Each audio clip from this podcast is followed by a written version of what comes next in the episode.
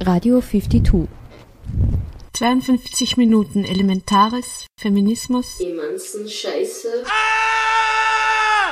Jetzt geht's aber durch mit euch.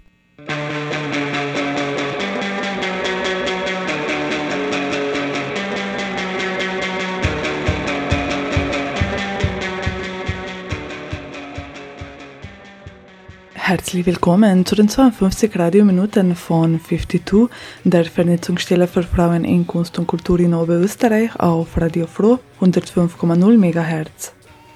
Anfang Oktober haben wir den ersten Abend der Filmreihe Red Pills in Black Boxes besucht. Anschließend gab es ein Künstlerinnengespräch über Kant Art, Clit Art. Amina Lehner und Isabel Fröschel haben mit der Gastgeberin Sabrina Kern über das erwähnte Thema gesprochen. Wir hören einen Mitschnitt. In der Rubrik Divensplitter hören wir die Performerin Edith Paul. Ich bin da, ich esse gern und koche sehr gerne selber Schweinsbraten und Knödel. Aber ich esse auch gern mein Fufu und mein Okrasup wie Dryfish. Sie ist an 52, Feminismus und Krawall und vielen anderen Organisationen beteiligt. Wir haben mit Edith über ihre Performances und ihr Engagement in Kunst und Kultur gesprochen. Was gibt's Neues ist in 5 to 2 Minutes Feminist News zu hören. Zum Abschluss noch Veranstaltungsankündigungen. Am Mikrofon Jirnea Savitz.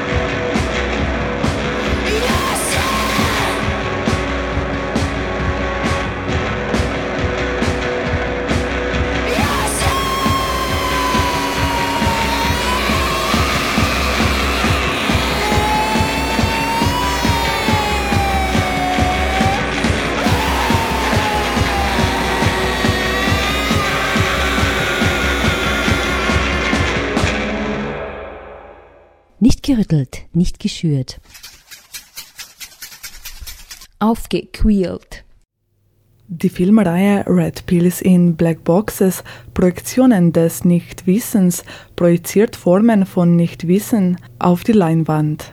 In den gezeigten Filmen geht es um sich verkörperndes Nichtwissen, um schwarzes Wissen gegen weiße Ignoranz und Unterdrückung, um Nichtwissenspositionen von Opfern und Täter und Täterinnen in Genoziden und darum, dass die Natur dem menschlichen Nichtwissen immer schon ein Schnippen geschlagen hat. So lautet die Beschreibung der erwähnten Filmreihe, programmiert von Sabrina Kern und Amina Lehner.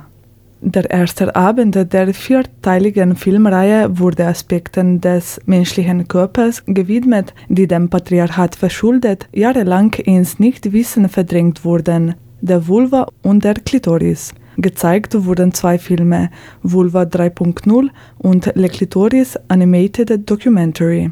Anschließend gab es ein Künstlerinnengespräch über Kant Art, Clit Art. Die Künstlerinnen sowie Studierende an der Kunstuniversität Linz, Amina Lehner und Isabel Fröschel, haben mit der Gastgeberin Sabrina Kern über das Thema Kant Art, Clit Art gesprochen. Die Veranstaltung hat am 9. Oktober 2017 im Strandgut in Räumlichkeiten des Vereins für Bildende Kunst, Kleinkunst und Literatur stattgefunden. Amina Lehner erzählt, was eigentlich Kant Art, Clit Art ist.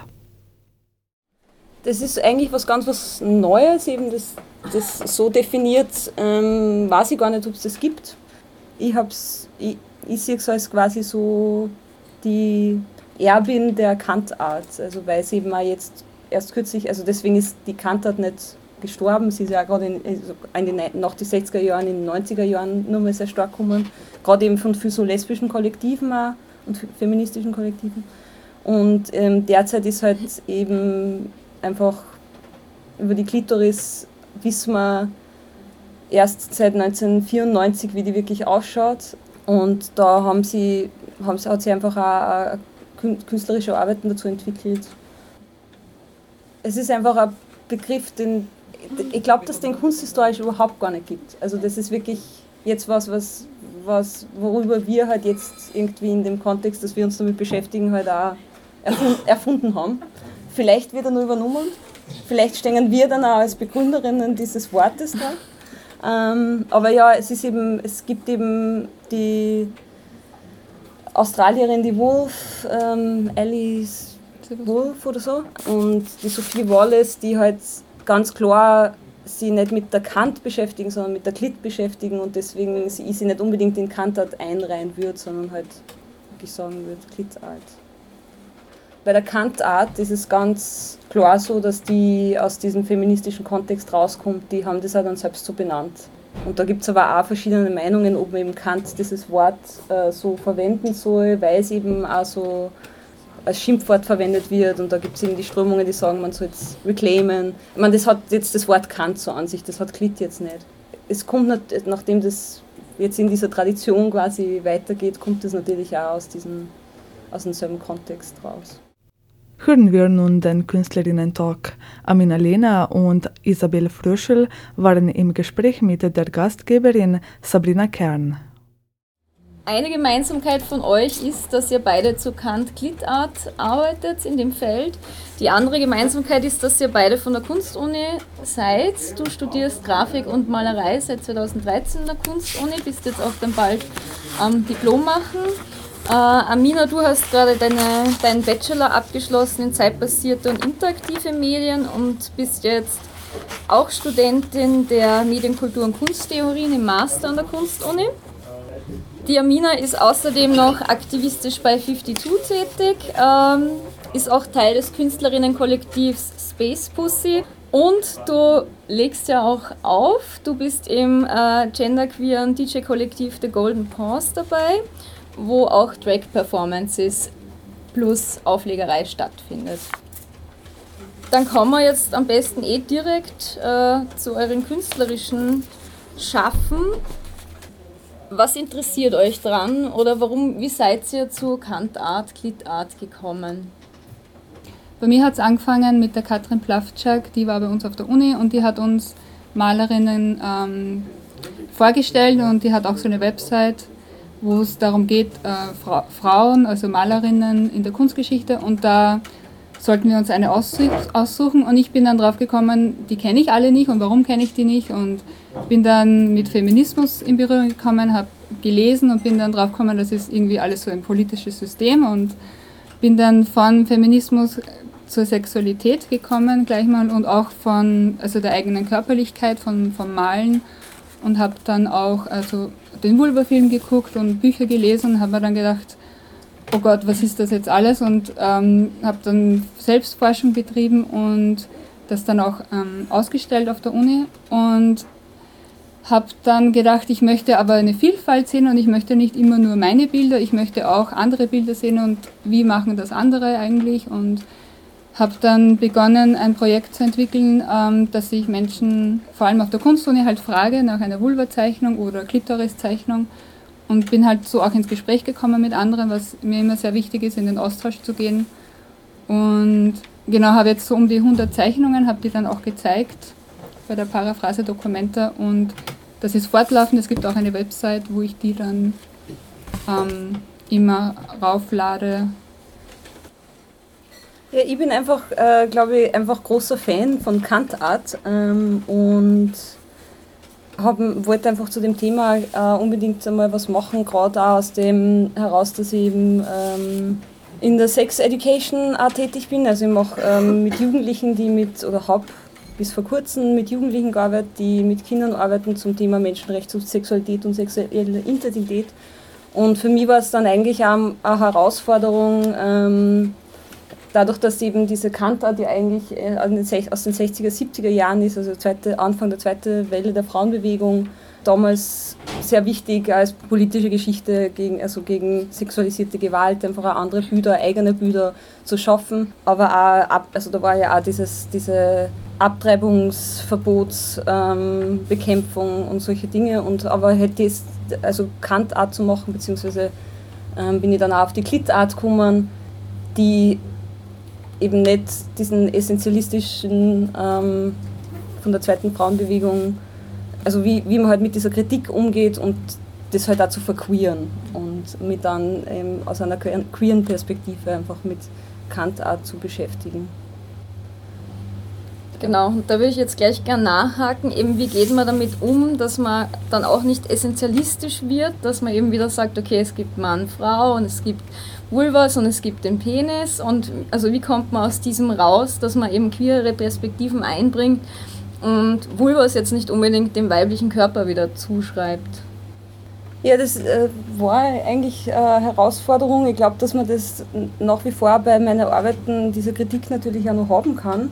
Ähm, ich habe das versucht, zumindest in der Sprache zu machen, mit, indem ich die Wolverines sozusagen erfunden habe. Also vielleicht kennt man Wolverine von The X-Men ähm, die man ja die X-Men auch queer lesen kann, weil diese Mutanten ja auch von, von, ähm, von den Menschen quasi ferngehalten werden oder auch teilweise verfolgt werden und sie in einer, alle eigentlich durch eine Mutation zu einer Familie zusammenfinden oder halt in die X-Men finden und dort dann einen, einen Raum haben, wo sie akzeptiert werden, so wie sie sind. Und also das, von dem her finde ich das ganz, ganz ähm, nett, dieses Comic, und habe halt, hab das halt umgewandelt als Wolverines, was halt jede Menschen beschreiben soll, die eine Vulva haben und, und damit zu arbeiten und nicht von Frauen sprechen zu müssen oder von weiblichen Geschlecht zu sprechen, sondern das Geschlechtsteil der Wolverines. Also ich habe das mit der Sprache probiert. Und bei dir, Isabel, gibt's, äh, also interessieren dich bei deiner Arbeit auch queere Ansätze oder inter-trans-Ansätze? Ja, genau, bei mir ist halt der Weg auch durch das Gespräch, weil für mich ist auch immer wichtig, dass, wenn ich um Zeichnungen frage, halt auch den direkten Austausch habe und auch diese Reaktionen mitbekomme. Und da ist dann schon, also ich fange eigentlich meistens an damit, dass ich sage, ja, möchtest du eine Vulva zeichnen? Und dann sehe ich ja schon, wie ist die Reaktion und dann sage ich, okay, ich möchte jetzt nicht so mit Mann, Frau, sondern ich möchte das offen halten und ich möchte auch ähm, sagen, dass ich mich eher queer positioniere und da jetzt auf keinen Fall irgendeinen Essentialismus äh, frönen möchte. Und da kommen auch oft diese Reaktionen, über die ich sehr dankbar bin, wenn ich jetzt sage, zeichnest du mir eine Vulva und die Person sagt dann, nee, mag ich nicht. Und dann sage ich, ja, warum? Und sie, na, ist mir zu, ich, ich mag das nicht so mit, äh, mit Frauengenitalien und so nicht, sondern magst eine Klitoris zeichnen ja, eine Klitoris mag ich zeichnen. Also da kommen dann immer die Fragen und das ist für mich ein ganz wichtiger Austausch und auch äh, intersexuelle Genitalien, Transgender, alle Genitalien sind eigentlich total vielfältig und wichtig und mir geht es halt einfach nur darum, dass diese Mainstream-Genitalien, die halt immer überall sind, dass die halt nicht reproduziert werden, sondern eben andere gezeigt werden und dass es eben eine Vielfalt gibt. Genau. Ähm, und was bei euren Arbeiten auch irgendwie bei beide vorkommt. Äh, du hast ja bei deinem großen Bachelorprojekt, das ja aus mehreren Teilen bestand eigentlich, weil du hast die Baube gehabt, du hast äh, eine Installation mit Projektion gehabt, dann eben auch die Bilder äh, und den Luster. Und du hast ja auch das Kant Coloring Book eingebaut. Und bei dir war es bei der Paraphrase Documenta ja so, dass du dich auch auf eine Künstlerin bezogen hast, äh, die, die, du quasi paraphrasierst. Wie wichtig ist euch jetzt der Bezug auch eben dann schon zu anderen Künstlerinnen oder Leuten, die schon irgendwie damit irgendwas gearbeitet haben? Also, also für mich ist das eine, überhaupt aus einer feministischen Tradition heraus einfach sehr wichtig, dass man, dass man irgendwie weiß, auf welchen Schultern man steht. Aber eben mit dann sehr stark eben auch, und das ist ja das Spannende an der Klitoris eigentlich, dass, dass man kann auch Phalloklitoris dazu sagen, weil einfach die Klitoris und der Phallus ja aus demselben Material bestehen und ganz unterschiedlich ausschauen, wie weit das rauskommt, liegt einfach an der Testosteronzufuhr ähm, quasi im, im, im, wenn man nur im Bauch ist oder im Föt, äh, von dem Fötus. genau, nicht nur eben die, sondern halt auch ähm, seit 2014, glaube ich, ähm, gibt es halt dieses Clit Clitoracy Movement mehr oder weniger, ähm, also da, wo, wo nachher mehrere Künstlerinnen aber angefangen eigentlich mit Sophia Wallace, die einfach auch sehr stark, die ich mir sehr stark beziehe, die diese 100 Laws of Clitoracy und die hat äh, gemacht hat. Das ist eine riesengroße Wand, wo sie aber nur mit Sprache arbeitet, weil sie eben auch ganz klar sagt, dass die weibliche Genitalien, also sie spricht da von weiblichen Genitalien, werden so oft sagt und sie will mal, ähm, also sie will gerade deswegen auch mit Sprache arbeiten, ähm, wo auch Sachen wie Freud ähm, vorkommen, was der eben in, in, da verbrochen hat, mehr oder weniger durch durch die Heilung der Hysterie, durch eine, durch eine Beschneidung der, der Klitoris. Aber eben auch, ich habe ich hab versucht, in meiner Arbeit einen Raum zu schaffen, wo man einfach einen Zugang haben kann. Und das Kant Coloring Book hat ja irgendwie diesen Zugang, diesen kindlichen Zugang, man malt was aus, das ist eben so ein Malbuch. Und was ich halt dann aufgehängt habe, wo man sich hinsetzen kann und, und in, in Kinderhöhe, die malen ja auch sehr gerne auf Wänden, dann in Kinderhöhe ähm, die Wand sozusagen bemalen hat Kindern. Ähm, aber ich beziehe mir zum Beispiel auch da hinten der Luster, ich habe da Klitoris mitgenommen, aus die der Luster besteht, den ich gemacht habe, der da eben jetzt auch gerade ähm, ein bisschen zu sehen ist. Das ist wiederum ein 3D-Modell ähm, Open Source, kann man sich runterladen ähm, von einer französischen Sexualpädagogin, die zwar jetzt nicht, sie nicht als Künstlerin bezeichnet, aber die eben gesagt hat, man kann die Klitoris nicht 2D darstellen. Ähm, es gibt mittlerweile Schulen, die 3D-Drucker haben und aus quasi aus ihrer Vorlage an, an Luster ähm, gemacht habe. Also ich, habe in meinen Arbeiten sehr viel, ein, also eigentlich sehr viel eingebaut von, von anderen Künstlerinnen. Genau, und du hast dich ja auf die Zoe Leonard bezogen. Genau, also für mich sind Künstlerinnen total wichtig. Also gerade so im Umgang äh, mit Sexualität und mit diesem doch sehr starken Tabuthema ist es, ähm, war es für mich am Anfang gerade die Künstlerinnen, in meinem Feld die Malerinnen auch sehr wichtig, dass ich weiß, da gibt es Personen, die haben schon damit gearbeitet, weil so in, wenn ich jetzt generell sprechen möchte mit Freundinnen oder einfach so auf der Kunstuni, ist halt so also nicht so eine Verbindung gleich da, weil das ist doch sehr ähm, intim und da waren eigentlich die Künstlerinnen für mich so ein Anhaltspunkt, so ja, mach weiter und genau die halt so eine Stütze auch, die mich auch inspiriert haben und motiviert haben. Und die Zoe Leonard, die war halt von den Dokumenten. Und arbeitet sie auch im Bereich der Kant? Also sie hatte, ja, sie war halt in den 90ern, du hast schon den zweiten Feminismus, die zweite Welle, sie war halt dann in den 90er Jahren und sie hatte auch so eine Gruppe, der Fierce Pussy.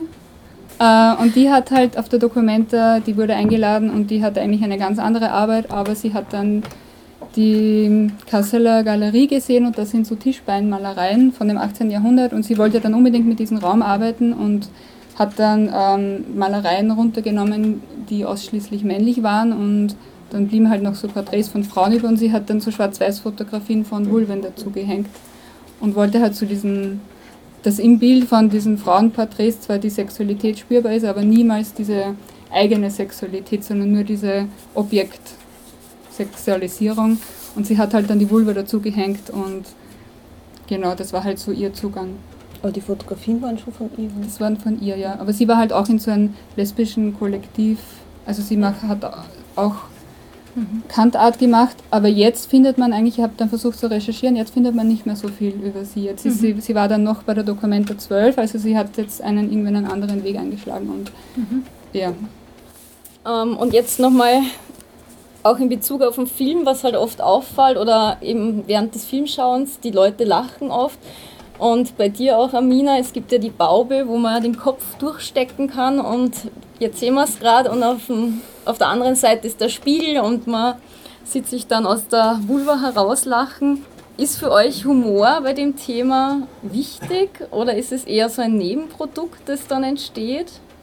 Ich habe es prinzipiell, natürlich weiß man nie, wie die Leute reagieren, wenn sie dann, also die Baubo muss man sich vorstellen bei mir. Ähm, Baubo kommt ja aus der griechischen Mythologie, haben, das wissen wir jetzt ähm, spätestens seit dem Film. Ähm, und da, da geht es ja, in der Geschichte geht es ja ganz stark um Humor und das ist so eine große Box, ähm, wo man eben in, wo man rein auch angelehnt an Wally Export Sub und Tastkino, wo man irgendwie haptisch schaut. Man muss halt nicht mit den Händen, sondern mit dem Kopf rein, also nur einen Schritt weiter. Und äh, gegenüberliegend ist halt in dieser Box, die ist zu, ähm, ein Spiegel und man sieht sie eben aus dieser, was man auf den Fotografien sieht, aus dieser Vulva rausschauen und es passiert sehr oft, dass die Leute, dass, dass man das Lachen hört aus dieser Box und ähm, das war natürlich auch schon mir wichtig, also mit Humor einfach auch diesen Charme ähm, wegzubringen, ja, einfach was Lustvolles draus zu machen und ähm, ja, und da auch Sexualität muss nicht dauernd immer nur steif und genauso funktionieren, sondern kann, es macht einfach Spaß und das, das wollte meine Arbeiten, also dieses Lustvolle, dieses Humor und auch diesen humorvollen Zugang. Außerdem ist Humor, glaube ich, eine sehr gute Waffe im Kampf gegen überhaupt diesen ganzen konservativen, rechten Scheiß, der passiert. Und bei dir, weil dadurch du ja immer auch Leute bittest, äh, Bilder zu zeichnen, wie sind da eher die Reaktionen oder kommst du mit denen dann auch ins Gespräch und ist es dann eher so lustig oder ist es vielleicht doch auch wieder mal beklemmend oder schamvoll oder? Ja, das war auch so eine Übungssache. Das erste Mal ungefähr vor einem Jahr habe ich an der Uni begonnen zu sprechen. Das war noch ziemlich Katastrophe. Irgendwann habe ich herausgefunden, wie kann ich sprechen, was kann ich sagen, dass die Leute dann lachen und mittlerweile weiß ich schon ein bisschen, aber es, mir war halt immer wichtig der positive Zugang, auch wenn ich Malereien zeige, dass ich jetzt nicht sage, alles ist scheiße und das Patriarchat gehört äh, zerstört und so, sondern diese positive, also einfach was Positives dazugeben und das ist auch einfach, es, also es war jetzt auch gekichert und es ist total schön, weil als ich den Film zum ersten Mal alleine gesehen habe, ich war totunglücklich und dachte mir, oh Gott, warum lebe ich hier eigentlich? Und war halt total einfach mies drauf und ich merke einfach, in der Gemeinschaft macht das einfach so ein, das ist ein absurdes, warum macht er das jetzt schnell? Also retuschiert da diese Lippen weg und so und dann kann man einfach drüber lachen. Mhm. Aber allein ist das schon so, oh Gott. Und darum ist der Humor ist sicher sehr wichtig und auch dieser positive Zugang. Zu hören war ein Mitschnitt aus dem Künstlerinnen-Talk mit Amina Lehner und Isabel Fröschel. Sie waren im Gespräch mit der Gastgeberin Sabrina Kern. Sie haben über Kantart, Klittart und über ihre künstlerischen Werke gesprochen. Das nächste und letzte Screening der Filmreihe Red Pills in Black Boxes Projektionen des Nichtwissens findet am 30. Oktober 2017 im Infobeisel im Wilfried-Haus am Graben 3 statt. Zu sehen wird eine Clip-Auswahl aus Green Porno, Seduce Me and Mamas von Isabella Rossellini sein. Dazu gibt es auch eine Lesung bzw. Performance mit Denise Bourbon.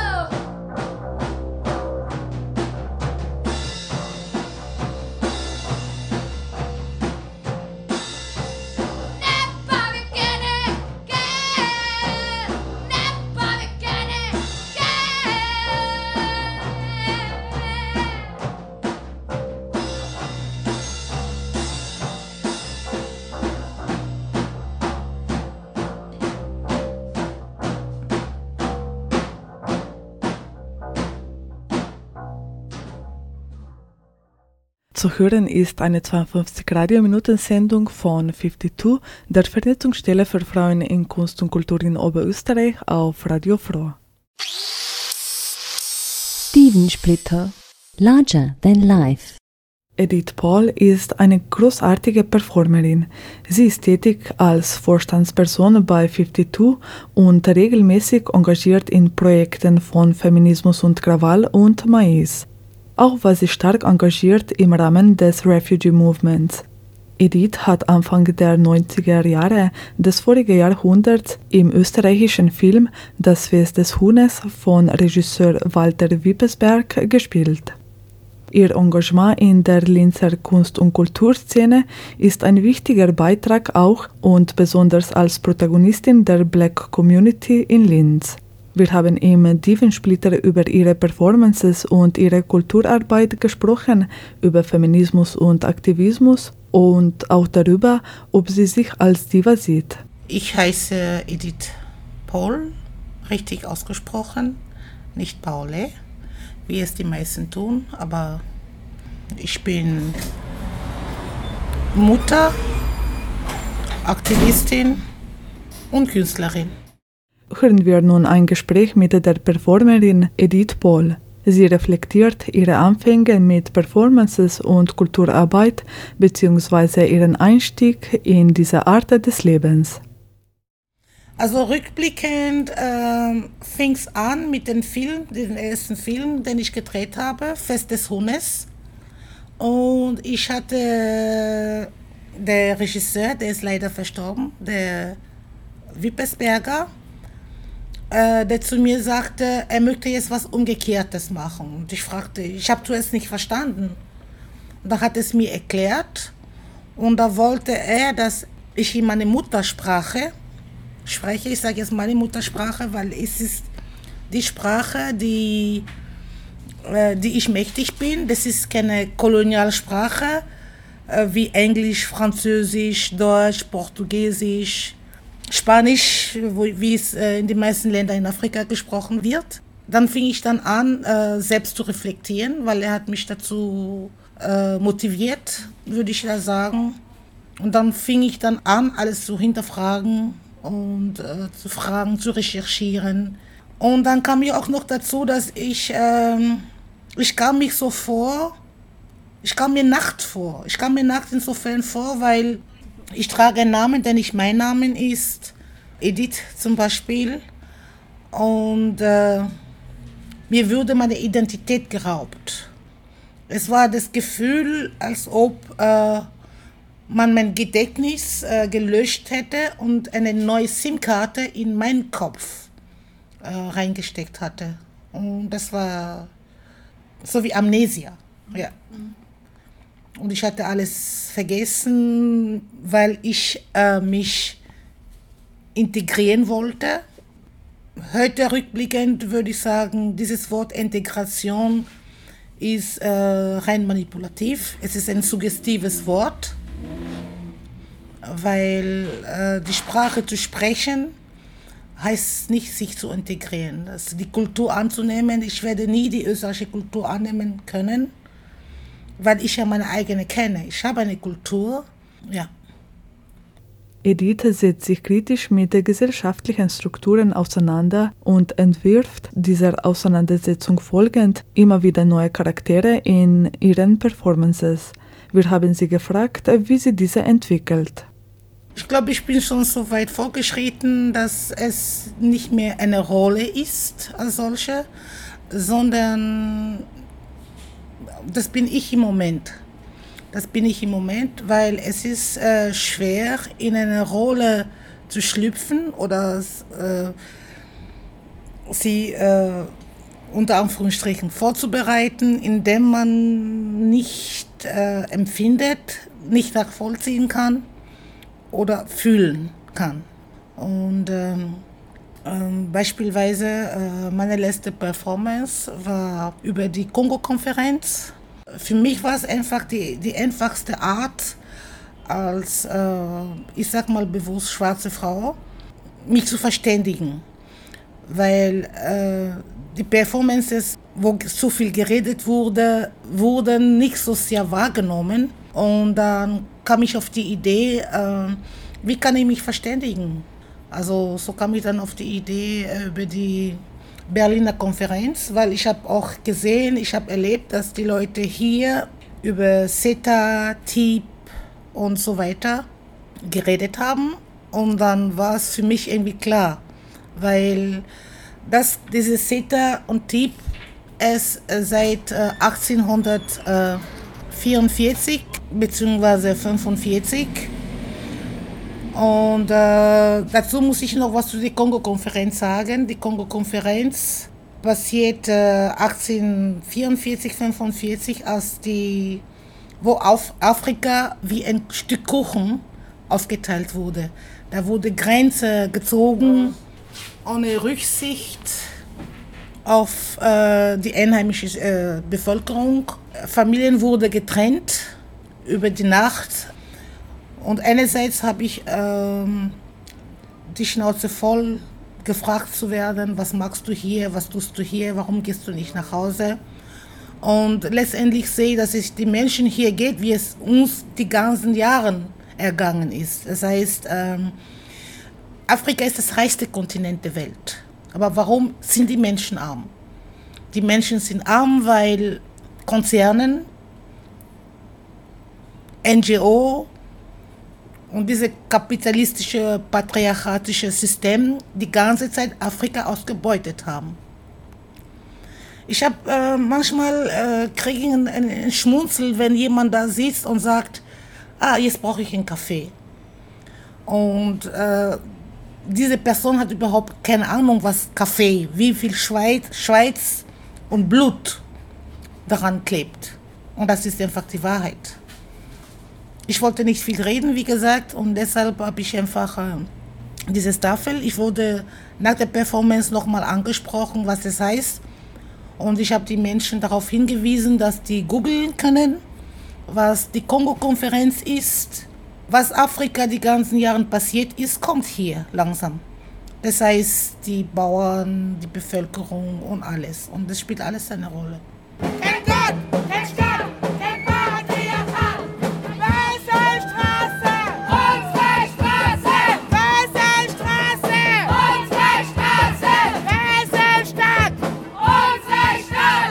Im Rahmen vom Feminismus und Krawall hat Edith zwei weitere starke Figuren entwickelt. Eine Innenministerin und die Päpstin.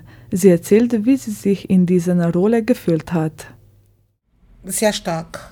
Sehr stark, weil äh, das war für mich, äh, es war für mich klar. Also erstmal äh, kommen wir erstmal zu, zu, zu die Innenministerin.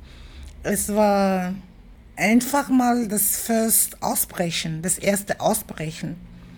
Und über, über diese, die, die Ungerechtigkeit, obwohl mir mittlerweile bewusst ist, dass als schwarze Frau mir kann eine Bühne zur Verfügung gestellt werden, werden und, äh, aber mit der Zeit habe ich bemerkt, dass ich nie gehört worden bin.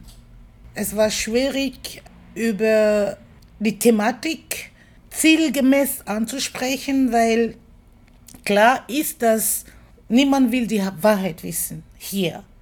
Die Leute äh, leben in, eine, in den Kokon, würde ich mal sagen, und keiner ist bereit äh, zu hören, was, was, was los ist woanders, würde ich mal sagen. Was bedeutet Feminismus für dich? Das Wort für Feminismus gibt es in meiner Sprache nicht. Das muss ich jetzt mal sagen. Es ist ein, für mich als schwarze Frau, es ist ein Konstrukt. Feminismus bezieht sich, äh, nach meinen Begriffen, bezieht sich nicht nur auf Frauen, die als solche durch das Geschlecht äh, bezeichnet wird. Schwarze Frauen kritisieren der Weißfeminismus. Sogar unter weiße Feministinnen gibt es auch, äh, ich würde mal sagen, Missverständnisse oder ja. Aber deshalb das Wort Feminismus, ich glaube, das Wort sollte nochmal überdenkt werden, neu erschaffen werden, weil ich denke mir, dieses Wort stammt einfach von äh, gewisse Lebenswesen, die sie unterlegt fühlten, das besagte andere Geschlecht, um sich einfach besser zu dominieren und zu knechten. Edith Paul erzählt, was sie mit ihren Performances vermitteln möchte vermitteln, äh, weil die Performances, beziehungsweise die letzte, die ich gemacht habe, ist eine wortlose äh, Performance. Das heißt, äh, man muss nicht die Sprache sprechen, um diese Performance, die ich gemacht habe, zu verstehen. Wir leben in einer Zeit, wo Social Media, Internet auch eine sehr große Rolle spielen. Und ich glaube, es war für mich unabhängig von dem Raum, den ich mir, den öffentlichen Raum, den ich zur, äh, zur äh, Verfügung hatte, war für mich auch äh, dadurch äh, viele Menschen zu erreichen. Und das habe ich getan, weil äh, ich bin Menschen begegnet, die zu mir gesagt haben, ich, es tut mir leid, ich wusste nicht davon. Ich habe Menschen getroffen, die zuerst sprachlos waren, mit mir nicht mehr kein Wort mehr sprachen. Und nach einer Weile sagten sie zu mir, ich weiß nicht, warum ich dich mag, du bist gerade, was ich jetzt nicht sehen möchte. Weil es ist schwer, die Wahrheit zu erkennen. Also ich glaube, die Kongo-Konferenz ist ja wichtig, auch äh, wenn man von Allianzen und äh, Solidarität spricht in diesem Feminismuskreis, äh, wir sind äh, Vertreterinnen, wir haben mehrere Stimmen. Aber als Feministinnen, so wieder zu Feminismus zu kommen, haben wir eine Stimme, wir haben Forderungen, weil, wir, weil das Volk nicht zufrieden ist. Ich will nicht immer versuchen, weil ich habe es schon gemacht. Also einfach mal versuchen, mir die Menschen zu erreichen, die Menschen zu erreichen, in, insofern, dass es ist, es ist ein sehr schwieriges für mich jetzt mich das positioniert, wie die Angela Davis hat mal in Wien in ihrer Konferenz das erwähnt. Es geht nicht nur darum, also es geht um viel mehr, es ist alles ein bisschen geostrategisch. So gesagt wie in der also der schwarze Feminismus fühlt sich manchmal von weißem Feminismus verraten oder im Stich gelassen. Ein bisschen so wie, wenn es kalt ist, man liegt in einem Bett gemeinsam, ja, das ist diese Allianz. Und wenn es kalt wird, statt zusammen zu rücken, damit wir uns gleichzeitig, also gegenseitig erstmal wärmen mit dieser kleinen Decke, uns abdecken können, gilt dann dieses System, jede zieht die Decke aus seiner Seite, obwohl wir in dem gleichen Bett liegen. Das ist auch ein bisschen, meiner Meinung nach, nicht richtig, nicht ganz richtig, würde ich mal sagen. Bist du eine Diva? Natürlich. Natürlich bin ich es. Ich bin nicht nur Diva, Diva, ich bin eine Göttin. Ja. Und kannst du dann weiter erzählen, was bedeuten diese Worte für dich? Ja, für mich, äh, Diva hat äh, nicht mit dieser klischeehafte Holly, aller Hollywood-mäßig äh, Klischee von einer Frau, die lebt, gern leben möchte. Das ist so wie alle. Jeder Mensch will gern leben. Aber wie gesagt, äh, für mich ist eine Diva, also ein Mensch. Also Diva bezieht sich nicht nur auf Frauen. Diva ist für mich das Wort für Non-Binäre. Und deshalb fühle ich mich als Diva. Und äh, ich lebe auch sehr gerne als Diva. Zu hören war ein Gespräch mit der Künstlerin und Performerin Edith Paul. Sie ist tätig als Vorstandsperson bei 52 und ist regelmäßig engagiert in Projekten von Feminismus und Krawall und Mais.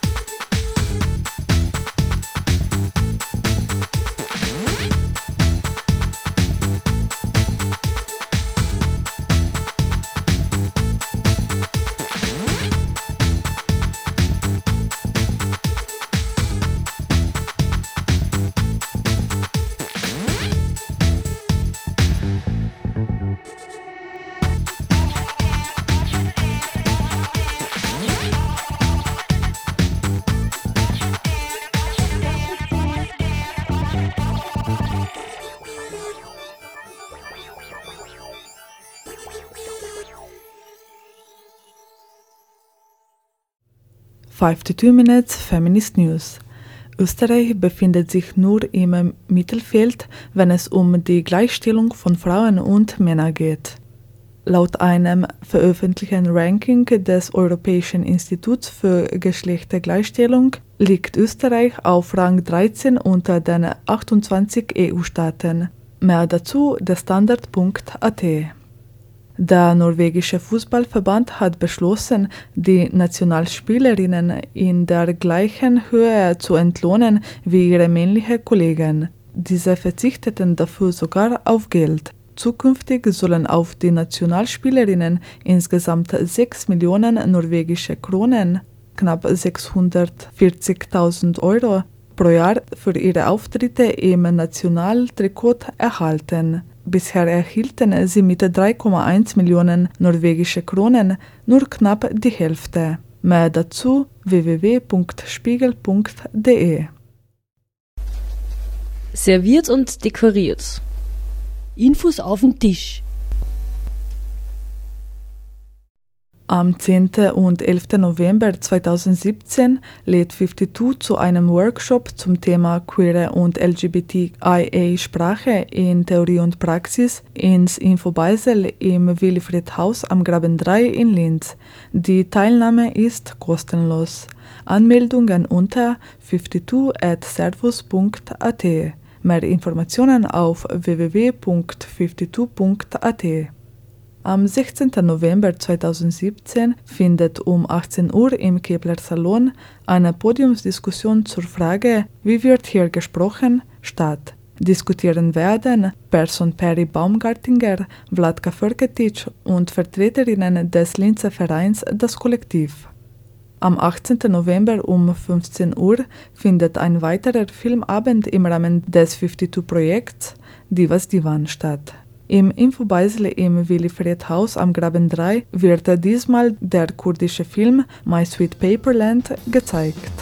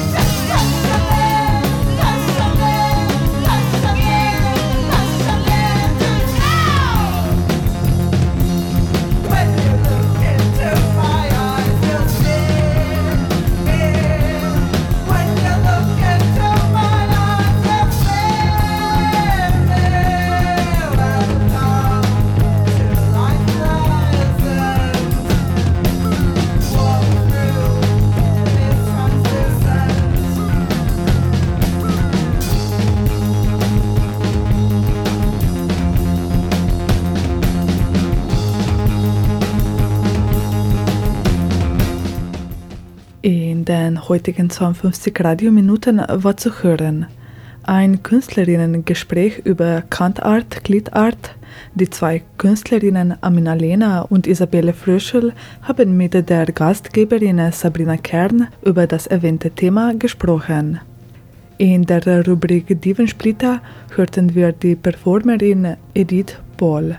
Sie ist an 52 Feminismus und Krawall und vielen anderen Organisationen beteiligt. Wir haben mit Edith über ihre Performances und ihr Engagement in Kunst und Kultur gesprochen.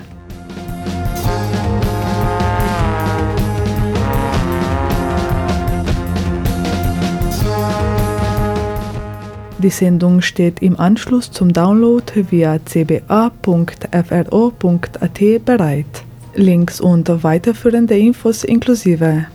Die Musik in der Sendung stammt von Anti Panty, Psia Vaya, V for Vagina, Nikki Click und FTT Error. Am Mikrofon verabschiedet sich Irnea Savitz.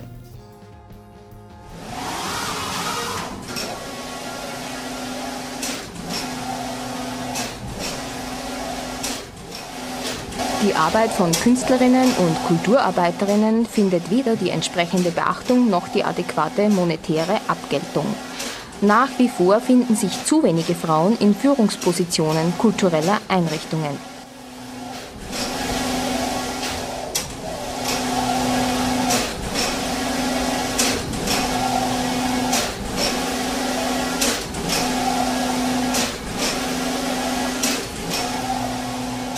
Ziel der Kulturpolitik muss die Herstellung von reeller Gleichstellung in allen Bereichen und Symmetrie auf allen Ebenen des künstlerischen und kulturellen Lebens sein.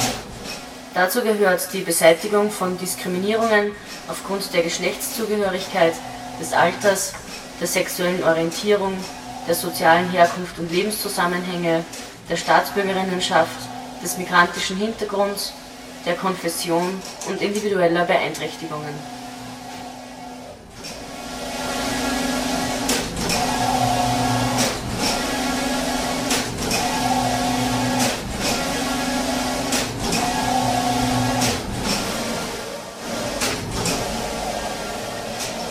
Bedarf der Frauenförderung, der Unterstützung frauenspezifischer Aktivitäten und der Etablierung von Gender Mainstreaming im Kunst- und Kulturbereich.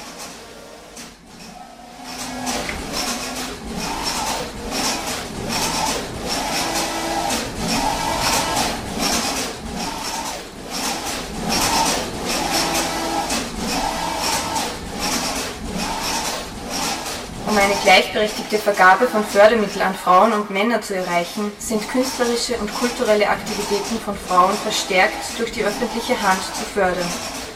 Die Vergabe von öffentlichen Förderungen an Künstlerinnen und Organisationen ist an Genderkriterien zu binden.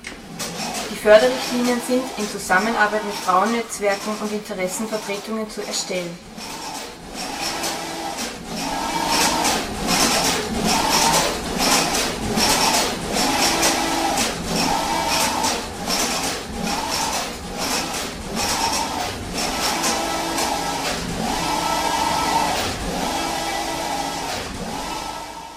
Alle Gremien, Jurys und Beiräte sind geschlechterparitätisch zu besetzen.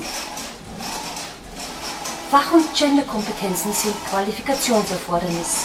Ziel ist, Preise, Stipendien und Fördermittel gendergerecht zu vergeben. Das umfasst sowohl die inhaltliche als auch die personelle Dimension.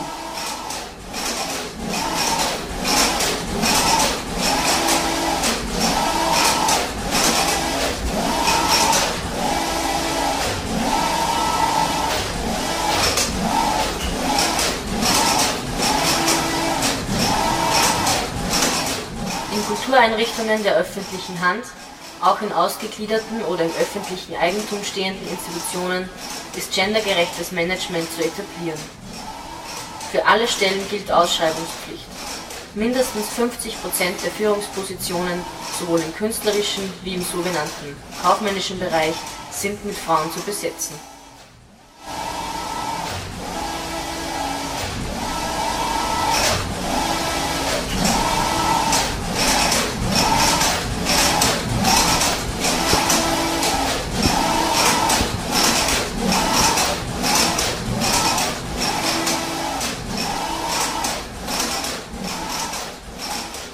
Auch künstlerische und kulturelle Arbeit muss mit Existenzsicherung verbunden sein.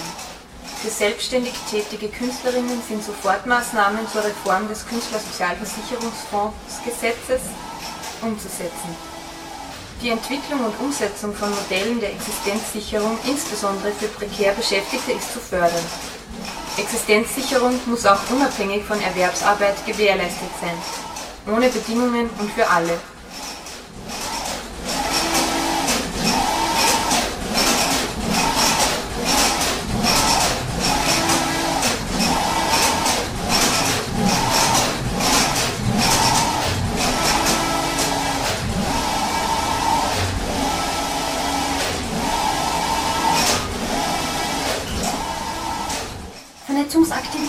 Kulturschaffender Frauen sind von der öffentlichen Hand offensiv zu fördern.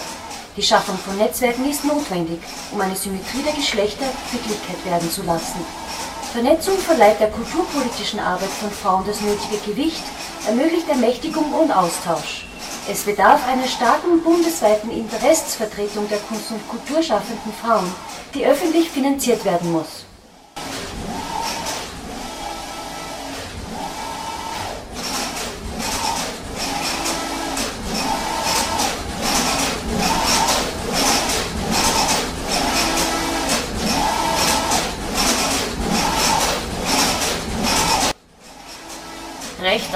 Ausdruck der eigenen Geschlechtlichkeit ohne Diskriminierung und Diffamierung.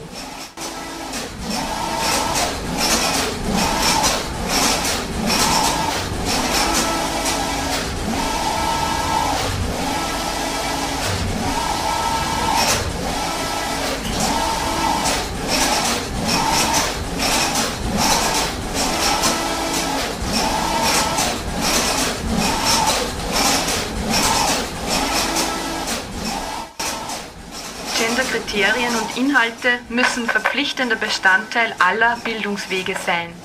Aus- und Weiterbildung im Kulturbereich müssen durch Fördermodelle der öffentlichen Hand für Angehörige aller gesellschaftlichen Gruppen zugänglich und leistbar werden. Die Studiengebühren an Universitäten und Fachhochschulen sind abzuschaffen.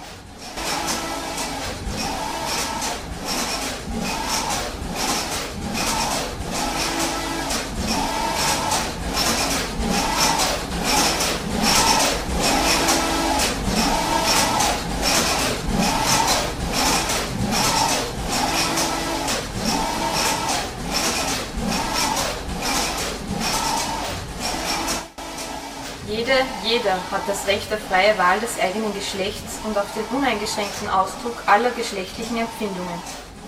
Geschlechtskonformität darf kein Kriterium für die Achtung oder Missachtung von Menschen sein.